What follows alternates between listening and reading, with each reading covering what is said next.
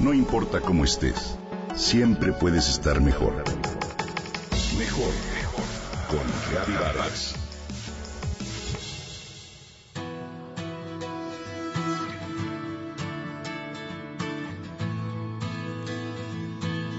Cuando era niña, a Irene le encantaba acompañar a su mamá a comprar el pan de la merienda. Le fascinaba ver la habilidad de las despachadoras para colocar los bolillos dentro de la bolsa de papel. Todas eran veloces, ágiles y precisas. Tomaban las pinzas con la mano derecha, sostenían la bolsa abierta con la izquierda y en un santiamén los diez panes estaban adentro. Ahora Irene va de panadería en panadería en busca de su recuerdo, pero ya no es lo mismo. Desde hace 18 años Irene tuvo que dejar México porque su esposo consiguió un trabajo en Baltimore, Maryland. Ella se ha adaptado a su nueva ciudad y ahí han crecido sus hijos, pero a veces se siente nostálgica y sabe que hay cosas que dejó atrás que le gustaría compartir con ellos. Pero, ¿qué es lo que Irene más extraña? No son los sabores, los lugares, las plazas o los edificios. No, es algo más cotidiano, más humano. Lo que realmente Irene quisiera recobrar son los gestos, esas pequeñas acciones que le daban a sus días de la infancia y de la juventud un ritmo tan especial. Ella sabe que observar los movimientos seguros y firmes de alguien que hace con gusto su trabajo es algo de verdad placentero, como le ocurría con las despachadoras del pan. Esa capacidad de observar la convirtió desde que era pequeña en una suerte de coleccionadora de gestos, una persona que sabe percibir y valorar las habilidades y las sonrisas de los demás.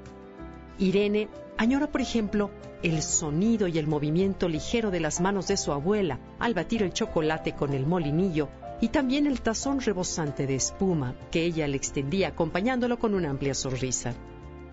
No olvida tampoco el gesto tan característico de la molienda en el metate de la cocina de su casa de la infancia y cómo su mamá deslizaba suavemente la mano de piedra por la superficie lisa para desmenuzar los chiles o para formar esos deliciosos bistecs molidos a los que en Jalisco les llaman pacholas.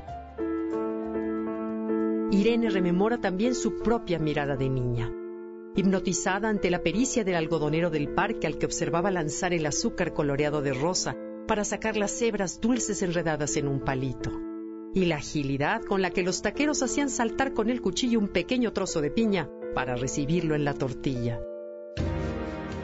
Hace unos días Irene miraba en la televisión un programa en el que apareció un famoso chef francés, Alain Passard, dueño de un restaurante en París con tres estrellas Michelin.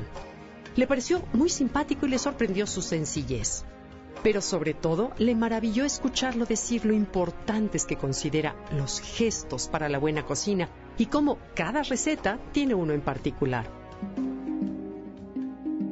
Passard habló de los movimientos que hacía su abuela al encender el fuego, al extender la masa de una tarta o al freír el pescado y cómo eso lo llevó a amar la cocina. Esto fue para Irene una verdadera revelación. Desde ese día se ha puesto a escribir pequeños relatos, cada uno de ellos inspirado en un gesto, en una acción guardada en su recuerdo. Ese es el gran tesoro que compartirá con sus hijos la propuesta de que cuando puedan viajar por México se llenen los ojos con los paisajes, con la diversidad, con la belleza, pero sobre todo que sepan observar la sutileza de los gestos, los gestos que nos caracterizan.